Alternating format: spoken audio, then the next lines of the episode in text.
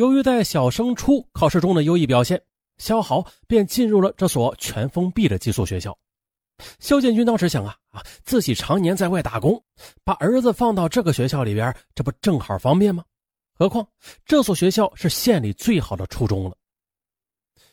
在缴纳了四千七百元的报名费之后，肖建军将儿子托付给妹妹肖玲玲。别人家里有妈妈送饭，就只有我没有。虽寄居在至亲家中，但是肖豪啊，很快就发现自己的异样。每次放学，光华中学的校门口停满了看望孩子的车，而他只能看看罢了。姑姑肖玲玲听后很触动啊，答应有空就去给他送饭。由此啊，每次上学都给他书包里塞满吃的。事实上啊，这姑姑家中也并不温暖的，因为姑父和姑姑感情一直不和。他寄居的几个月中啊，一直是在吵架。打架闹离婚。父亲肖建军说，有一次他打电话过去，这家里可能是刚吵完架，他姑姑在哭，姑父带着孩子出去了，隔着电话我就发现儿子的声音也是唯唯诺诺，听得出来是很尴尬。二零一二年三月中旬，肖建军出去送货，回广州时路过衡阳去看肖豪，他发现儿子身上穿着别人的一件衣服。是乔丹牌的运动服，不想他穿别人的衣服，我就把自己身上的一件安踏的黑色运动服托给了他。这时候啊，肖建军看着校门口来往的轿车，家长手中提着的进口牛奶，他察觉到孩子已经变化了。县城的美丽新世界渐渐地席卷着这个懵懂的少年，在接触电脑之后，他便开始沉迷于游戏。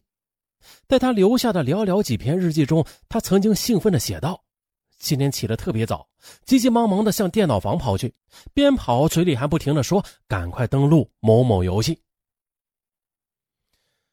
等到寒假回到乡下，奶奶发现了，去了县城，原来活泼好动的孙子没了。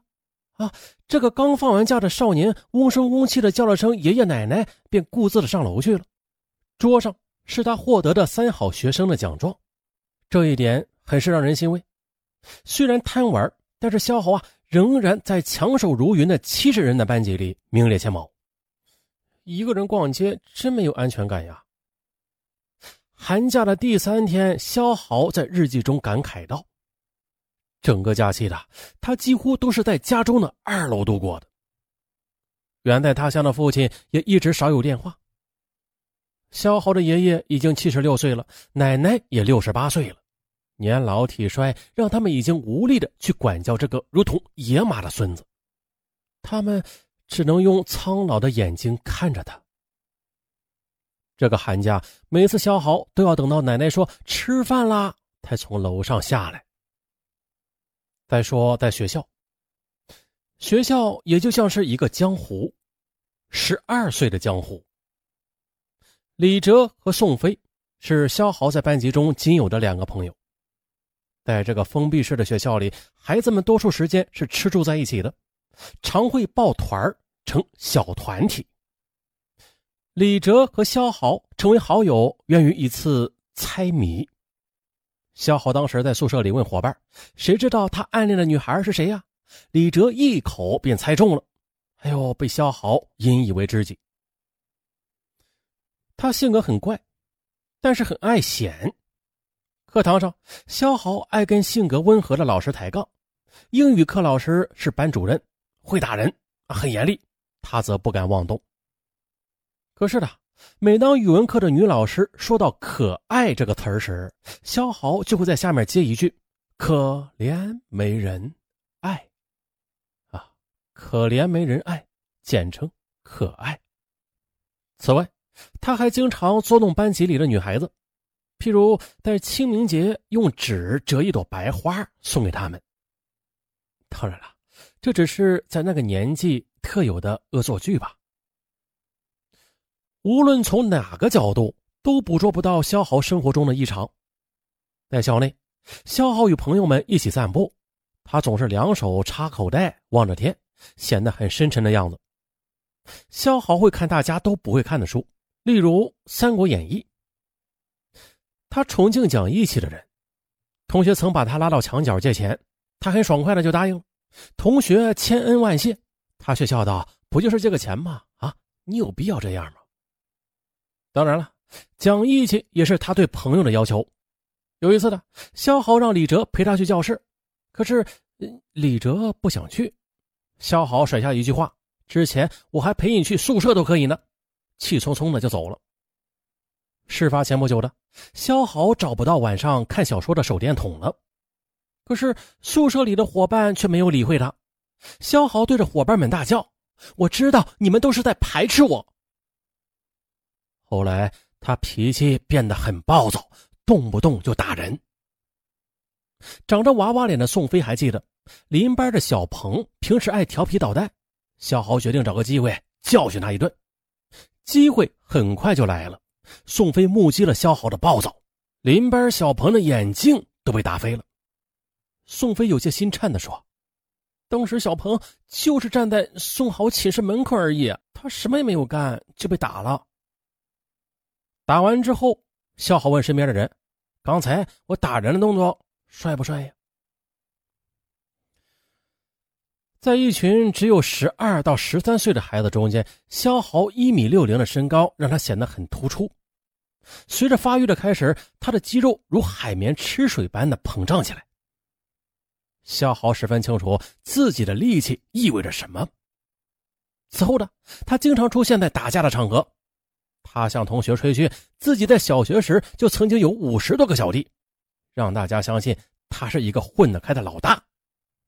就这样的，肖豪开始以自己的方式处理同周围同学的关系。虽然父亲每个月都给他近六百元的生活费，但是大手大脚的花钱让肖豪开始频频的向同学举债。在家中，姑父刘文东也发现了这个沉默的孩子居然悄悄的翻他姑姑的钱包来找钱。很快的。二月六日，学校老师将肖豪在学校的表现通知了家长。肖玲玲很生气，将肖豪打了一顿。我成绩退步了，性格也变了。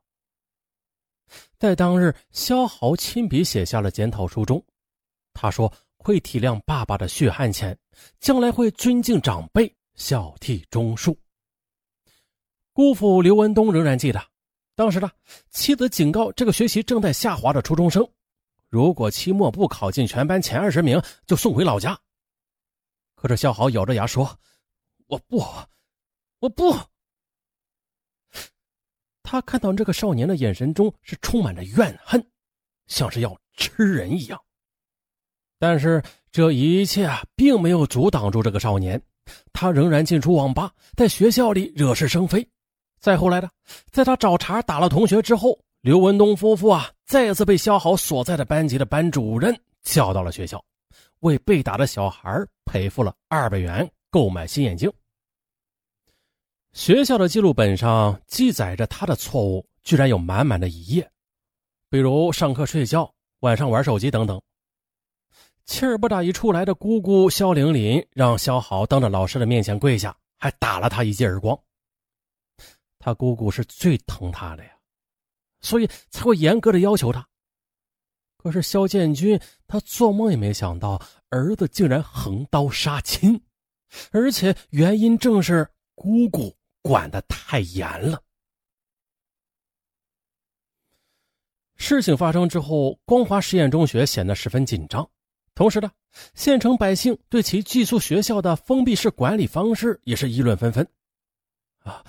是不是学校过度强调学习了，所以没有让孩子全面发展呢？就在肖豪杀亲惨案发生的前半个月吧，三月二十三日，该校幺零零七班的学生方磊被班主任要求退学，后来在家中七楼跳楼自杀。而方磊呢，也是一名留守儿童，母亲常年在广州务工。哈。呃，我们呢也在思考检讨这些事了，希望大家留给学生一张安静的课桌。光华实验中学的校长蒋亚东说，不方便接受采访。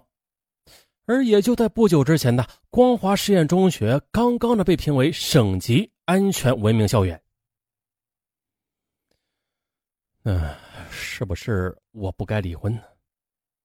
事发之后的父亲肖建军总觉得自己无脸见人，是我耽搁了孩子的教育啊。在田垄池塘围绕着屋前，肖建军年迈的父亲常若有所思的呆立着。五岁的小儿子在跟前跑来跑去。午后风过，带来一阵油菜花谢了的苦香。好，此案说到这儿，啊，该结束了。怎么说呢？很沉重，很明显的，此案围绕的关键点是留守儿童。父母外出打工，留守儿童存在失落的情绪。由于缺乏父母的关爱，所以啊，留守儿童大多是缺乏应有的活泼，由此导致留守儿童普遍的渴望亲情，他们很孤独，很脆弱，也可以称之为情感饥饿的孩子。那造成这种事情的原因，它到底是什么呀？是家庭原因、学校原因，还是政府原因，再或者？社会原因呢？